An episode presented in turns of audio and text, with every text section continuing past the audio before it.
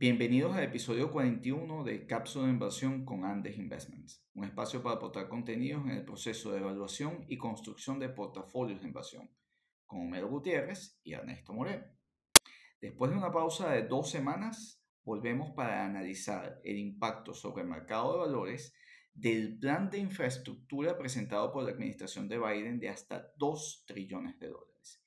¿Cuál es su impacto en particular en la industria de energías sustentables. Cómo se impacta la cadena de producción de baterías y toda su cadena de producción alrededor. Lo analizamos con Homero en esta cápsula. las opiniones expresadas son individuales y no constituyen recomendaciones de inversión o ventas de productos. Los datos y desempeños pasados no implican el comportamiento futuro. Consulta a su asesor de inversión independiente antes de invertir. Hola Homero, ¿cómo estás? Hola Ernesto, muy bien. ¿Y tú? Aquí luego de una pequeña pausa retomando las cápsulas, ¿no?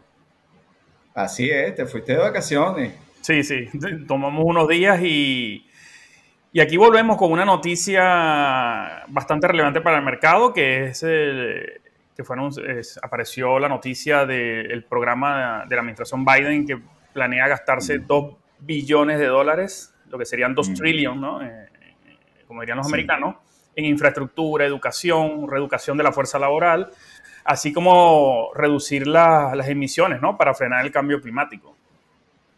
Y, es. Y, hay otro tema también importante que el dinero no sale de la nada, ¿no? Porque este plan también contiene, que lo vamos a comentar en una, en una próxima oportunidad, un aumento en la, en la tasa del impuesto a las corporaciones eh, del 21 a 28%, ¿no? Pero esto lo dejamos para otra ah. ocasión. Así es, Homero, sí. las deudas hay que pagarlas. Entonces, el dinero no se crea de la nada. Y en, tanto veamos esa creación eh, o ese apoyo de la Fed y esa, esa expansión de deuda en Estados Unidos, eh, eso, eso se paga, ¿no? Y eso se paga con inflación, se paga con debilitamiento del dólar eh, en el tiempo o se paga con impuestos. Entonces, ya, bueno, ya hay una primera señal de que debe se pagar con impuestos, pero de nuevo, vamos a analizar esto un poco en el marco de cómo afecta, en primer lugar, eh, la economía y los mercados de valores, porque hay cosas bien interesantes, Homero, sobre todo en el tema de desarrollo de energías sustentables. Pero bueno, ¿cómo ves tú ese plan de, de, dos, de trillones independientemente de su probabilidad de que efectivamente se apruebe esa magnitud, cosa que yo dudo bastante? Bueno, fíjate, en el, eh, estuve leyendo un poco y, eh, en la página de la Casa Blanca y hablan un poco de que en el ámbito de la infraestructura el plan va a reparar puentes, construir carreteras, eh, rehabilitar vías férreas, puertos, aeropuertos. De hecho, hacen una comparación de que Estados Unidos fue un líder en la industria aeronáutica y ahora sus aeropuertos se encuentran en, entre el 15 y el 25 lugar en, en términos de modernidad, ¿no? Entonces, el plan Biden va, va, va enfocado en esto y esto, este plan tendría unos, unos ganadores, ¿no? ¿Cuáles serían esos ganadores? Bueno, eh, los sectores de la empresa de la construcción, materiales, maquinaria pesada.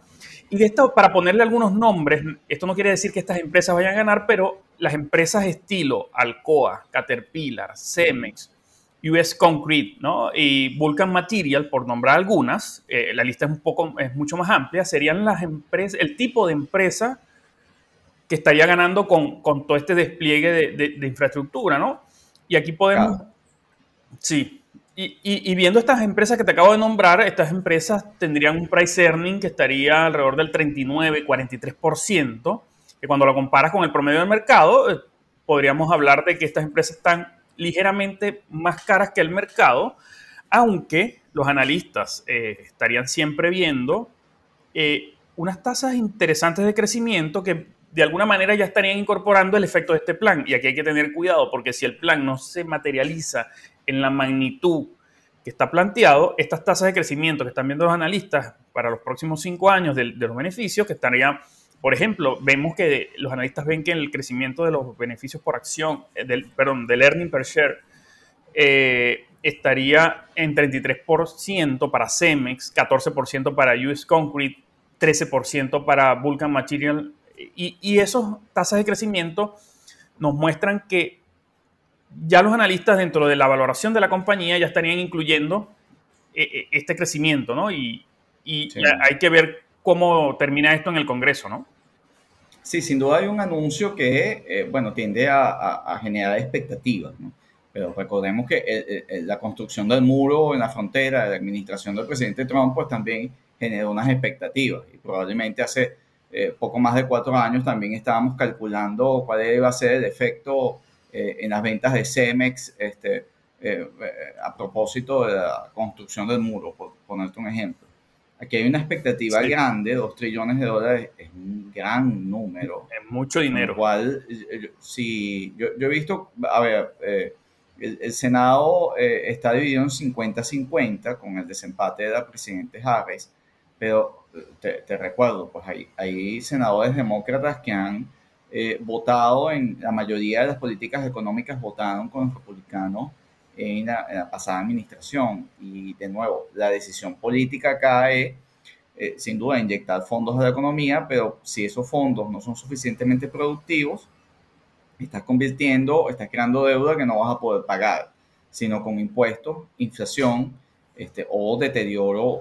Bueno, si es con impuestos, sin un alza de los impuestos, sino producto de una mayor recaudación, porque esta, este plan crea mayor actividad económica, mayor rentabilidad, e, e, etcétera, pues bienvenido. Eh, tú pagas el crédito con productividad, pero si ese no es el caso y terminas pagando con un alza en, los tipos de, impuestos, pues, eh, eh, o con un debilitamiento en el tiempo del dólar, que de la moneda, que es algo que políticos menos responsables tienden a hacer en el tiempo, pues es un problema. Entonces, yo, yo creo que el mercado ya eh, ha incorporado parte de esta, de la, de la expectativa de la noticia de que se llegue a dar. Y eh, vemos, por ejemplo, Caterpillar, este, compañías, incluso US Concrete, eh, han corrido bastante en, los últimos, en las últimas semanas a propósito de, la perspectiva de este plan, Homero. Ahora, no solo en el área de las políticas, de, digamos, de, de, la área tradicional, Homero, sino también hay una expectativa que, que ahí sí yo veo con, eh, bastante atención en el desarrollo de energías sustentables. Y te pongo un ejemplo. En Estados Unidos eh, eh, hay necesidad de crecer en el desarrollo, en la expansión de la red de cargas a los automóviles eléctricos. En tanto haya mayor compromiso por los autos eléctricos en, en, el tiempo. Entonces, fíjate, ahí, ahí hay un impacto que se une con el incremento de ingreso disponible de los hogares y con las necesidades de distanciamiento social, independientemente de, de, la aplicación de la vacuna. Pero en el mercado de, de los automakers eh, hay, hay, digamos, una perspectiva positiva, importante, más allá de Tesla, que lleva el liderazgo en energía sustentable, en que un desarrollo de infraestructura de cargas de vehículos eh, eléctricos pueda eh, definitivamente despejar el camino para la transformación del modelo de construcción de autos y que esa adopción sea masiva en los próximos cinco años, probablemente, y que veamos un crecimiento en toda la flota hacia vehículos eléctricos que sin duda son un aumento en la productividad de la economía, porque van a consumir, van a ser mucho más eficientes más allá del tema ambiental, que sin duda es importante. Sí, eh, van a ser por kilómetros, por milla recorrida, van a ser mucho más económicos. ¿no? Sí, fíjate, el, el, plan es un plan ambicioso, contempla la creación de 500.000 estaciones de carga alrededor de los Estados Unidos para el 2030, ¿no? Y, y, esto también implica, el plan también señala que va a convertir por lo menos el 20% de los autobuses escolares a, a la tecnología eléctrica. O sea, estamos viendo que es un plan bastante ambicioso. Y este plan, ¿a quién puede beneficiar entonces? A compañías como Tesla y los fabricantes tradicionales de autos que, como hemos comentado en algunos otros podcasts, ya, ya se sumaron a la carrera por el auto eléctrico. Y aquí podemos hablar de Volkswagen, General Motors, Ford, Toyota, que vienen avanzando decididamente en ese sentido. Y fíjate, hay un tema que cuando tú ves las ventas por región de vehículos eléctricos, eh, estamos viendo que el, al 2020 la mayoría de los vehículos eléctricos se vendieron fue en China. Y en segundo lugar, este, estaríamos hablando que viene Europa muy seguido, ¿no? Con, con, una proporción similar. Mientras que Estados Unidos y Canadá se mantienen muy rezagados, ¿no? O sea, tienen menos de la mitad. de, estos dos, de estas dos regiones, de Europa y de China. Bueno, de hecho, las cifras en China eh, para 2020 están alrededor de 1.2 millones de autos eléctricos. En Europa están casi a la par, es sobre 1.1 millones. De hecho, acá ya la, lo normal es que el auto sea híbrido, ya, ya un auto nuevo eh, de combustible fósil es una cosa que, que es del pasado. Eh, lo, normal, la publicidad, etcétera, incluso los anuncios ya te ponen un cartel cuando el auto es de gasolina. O sea, lo raro es que el auto nuevo sea de gasolina, cosa que de repente en, algunas partes del mundo, de repente en África o en Latinoamérica es más difícil de digerir, pero es que ya ese, ese cambio se está dando. Pero fíjate que en Estados Unidos y Canadá está alrededor de 500 mil, Romero. Entonces, ahí hay una brecha que cerrar y en particular la parte eh, que nos puede generar muy buena expectativa del plan de infraestructura es que mejores la comunicación, mejores, este, ciertamente la mejora de vías, pues eh, eh, te ayuda a la industria de transporte, pero el transporte también, Estados Unidos no es una economía como para donde el desarrollo de las ferrovías sea tan importante, pero también está allí, en, en, conectar y en acercar unos cuantos circuitos de manera, de, de manera más eficiente. ¿no? No, y este plan, Ernesto, yo creo que eh, para el nivel de ingreso per cápita que tiene Estados Unidos y Canadá, el nivel de autos vendidos eléctricos está muy por debajo del potencial y esto va a significar que va a haber un crecimiento en la venta de autos eléctricos rápidamente en Estados Unidos si, este plan, si las 500.000 estaciones de, carga de, electricidad para autos se despliega rápidamente. Ahora, Homero, ¿a quién beneficia eso? ¿Qué otro sector dentro de la cadena de valor eh, bueno, gana, gana, espacio. Evidentemente, los fabricantes de baterías. Esto es, el punto crucial y más importante de la cadena que va a, verse beneficiado. Y aunque muchos fabricantes de baterías no cotizan directamente en bolsa o porque son parte de una compañía más grande o son empresas privadas, aquí tenemos, por ejemplo, el, mercado eh, en lo que fue el año 2020, está liderado por LG Chem eh, que es LG Chemicals. Eh, hay una compañía china que es muy interesante que se llama, ya te voy a decir, Contemporary Amperex Technology, que es el segundo productor de, de baterías y de hecho es el que le provee las baterías, le fabrica las baterías a Tesla en su Gigafactory de Shanghai Después, en tercer lugar, tenemos Panasonic, que es el principal proveedor también de Tesla, pero en Estados Unidos. Y ahí luego tenemos un conjunto de compañías más pequeñas que también se verían muy beneficiadas con este plan. Y, recordemos, ¿no? Que, por ejemplo, Panasonic produce 2 mil millones de celdas eh, en, en, su Gigafactory de Tesla en Nevada. Pero fíjense que a pesar de estos números de Panasonic, de esta compañía china que le, provee baterías, Elon Musk ha dicho eh, que debido a la escasez de baterías, y esto es un punto importante, no ha podido avanzar al ritmo deseado con la producción de su semi-truck, que es el, camión que estaría llamado a, moverse con el, el, camión eléctrico de Tesla al final del día. Sí. Y, también hay otro tema, Ernesto, que algunas compañías eh, de los automakers, ¿no? Por ejemplo, eh, habría que agregar eh, General Motors y Toyota en esta lista de fabricantes de baterías porque ellos mismos están produciendo sus baterías. Y fíjate, recordemos que General Motors estaba firmando un acuerdo con la fallida Nikola, ¿te acuerdas? Para venderle su tecnología que General Motors había desarrollado de acumuladores y, de tecnología eléctrica a, esta, a, este startup de Nicola, ¿no? que al final el trato no fue el que se esperaba en mercado.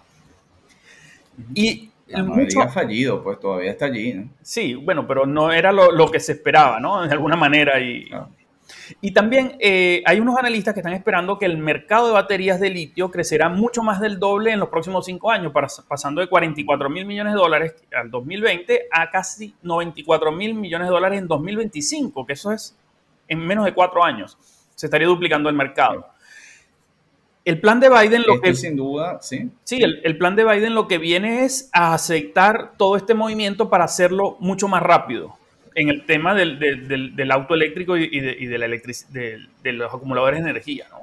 Sí, ahí, ahí tenemos, por ejemplo, eh, demanda de materias primas y va más allá del litio, eh, por supuesto el cobre, que ha liderado un poco el comportamiento de, de, alza de materias primas recientemente. Sí. tienes, por supuesto, aluminio, por ejemplo, los vehículos, que, es muy aplicado dentro de la, en la industria automotriz, dentro de las fases de, de, producción. Evidentemente, una compañía, que, compañías procesadoras o que suministran materias primas, están en esta fase cíclica eh, de, de, de, expansión interesante y hay que analizar evidentemente las compañías de manera, de manera puntual. Hay mucho desarrollo en China y más allá del Contemporary Amperex Technology que, que citaste, que es el segundo productor de batería, eh, que, que, apoya de, de, de gran forma eh, no solo a Tesla en Estados Unidos, sino también otras compañías tipo la, la BMW, Daimler, etcétera, Volkswagen, este, son compañías que están, que, que, que de alguna manera también eh, pueden estar ganando espacio. Ahora, Homero, el hecho de que desarrollemos la industria de batería y de un salto escalar, que es lo que estamos esperando, y que este plan de infraestructura pueda darle también más oxígeno al desarrollo de, de las energías, pues te abre un campo que quizás no tenemos tiempo para eh, abordar hoy, pero el, el, campo de la robótica y de una gran cantidad de servicios, porque es, un tema de infraestructura. Al tú tener acumuladores de energía que te eh, eh, amplían el rango de autonomía de dispositivos y que son eficientes en términos de tamaño, vas a tener una industria de, de robótica y de automatización mucho más amplia. Sí. Y eso va a disparar procesos de logística, por ejemplo, y en el tema de transporte, eh, también evidentemente al área de las entregas eh, compañías de logística. Ahí, por supuesto, está Amazon, ahí está, por, este, por supuesto, FedEx, está eh, UPS que tratamos en el, en, el, podcast anterior, como beneficiarios de ese, eh, de ese compendio, de esa, de, esa infraestructura en crecimiento que, vamos a estar teniendo. Sí, Ernesto. Y aquí ah, están ocurriendo unos avances disruptivos ¿no? en este sector y, esto ya muestra que esto del auto eléctrico y sus derivados como los acumuladores de energía eh, eh, eh, llegaron para quedarse. Porque fíjate, esta compañía china que hicimos referencia, Contemporary Amperes Technology, anunció que espera desplegar la batería del millón de millas, ¿no? Y esto a un precio que va a costar alrededor de 100 dólares por kilovatio hora, y esto tan temprano como este año, el 2021. ¿Y cuál es la ventaja de esta batería? Que esta batería tendría la capacidad, la durabilidad, mucho más allá que la vida útil de un auto de combustión interna. ¿no? Imagínate, una batería que te dure un millón de millas. Esto eh, sería una ventaja exponencial y, porque uno de los principales eh, barreras, por decirlo de alguna manera, de la adopción del auto eléctrico es que las baterías se agotan y al agotarse tendrías que comprar la batería y recordando que la batería es el costo principal de un auto eléctrico. Entonces tenemos por un lado esta empresa trabajando en una batería del millón de millas, que sería extraordinario. Imagínate lo que podrías hacer con, con esa, aplicando esa tecnología en un teléfono. Sería un teléfono que no podrías, que no cargarías más nunca. O sea, lo, lo cargarías y no se te agotaría la pila más nunca. De hecho, el teléfono se haría obsoleto y la batería todavía funciona. Y hay otro tema importante que hay dos empresas, eh, eh Redwood eh, Materials y Life Cycle, que están apostando por, el por reciclar los componentes de las baterías para reutilizarlos nuevamente en, nuevas baterías.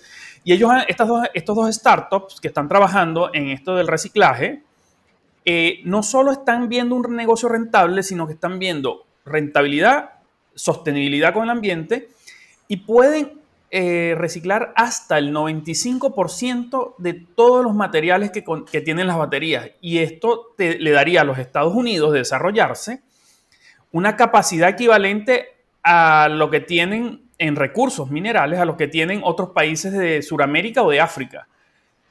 Y eso puede impulsar de manera importante eh, la adopción de esto porque ya no dependerían del suministro de materias primas de otros países en, magnitudes importantes para desarrollar toda esta tecnología eléctrica, ¿no? Muy interesante, Homero. Estoy, de acuerdo contigo. Eh, yo creo que incluso hay otro sector, hay varios sectores. Pero fíjate que eh, parte del presupuesto de infraestructura también va a la remodernización de, de aeropuertos y, y, con toda esta combinación entre eh, baterías eléctricas, eh, mayor, eh, digamos, tecnología en la autonomía eh, nuevas formas de creación y de acumulación de energía, se va a disparar también en temas de transporte aéreo y defensa, eh, campos de innovación bien interesantes que seguro van a estar mejorando eficiencia. Eh, la oportunidad que hay que observar es en, no, no, tanto en, en, en, las empresas, en las líneas aéreas, sino en los fabricantes de ese transporte de, de, de, carga o ese transporte de pasajeros vía aérea o sistemas mucho más avanzados de defensa, que también es un área eh, allí interesante a explorar. Pero eso lo haremos en otra cápsula, Homero. Bien interesante esta. Yo creo que, ¿cuáles son tus conclusiones entonces de sectores a, observar eh, eh, a propósito de que el plan de infraestructura pueda tener una aprobación, si bien no los 2 trillones de dólares, pero al menos uno? Sí, fíjate, eh, en resumen, estaríamos viendo dentro de la economía tradicional los sectores de construcción, materiales, maquinarias, pero de esta nueva economía de, los acumuladores de energía, estaríamos viendo no solo las compañías de autos eléctricos, tanto los fabricantes tradicionales como Tesla y las nuevas startups chinas que avanzan a, un ritmo eh, muy rápido en la venta de autos, pero también los acumuladores de energía, los fabricantes de acumuladores de energía, y no olvidemos estas empresas que están reciclando los materiales, que a pesar de que son startups, son empresas privadas que no cotizan en bolsa, hay que estar pendiente en, un eventual IPO de estas empresas porque este plan de Biden puede llevar a impulsar el sector de, acumuladores de energía y de autos eléctricos de manera muy rápida. Y estas empresas son candidatas a hacer sus IPO este, en este escenario. Sin duda. Bueno, estaremos observando. Próxima cápsula, pues hablaremos de otros sectores, Homero, en desarrollo a propósito de este plan y iremos calibrando cómo evoluciona. Gracias, Homero. Muy buena cápsula hoy. Sí, buena cápsula, Ernesto. Nos vemos en la próxima. Así es. Hasta luego.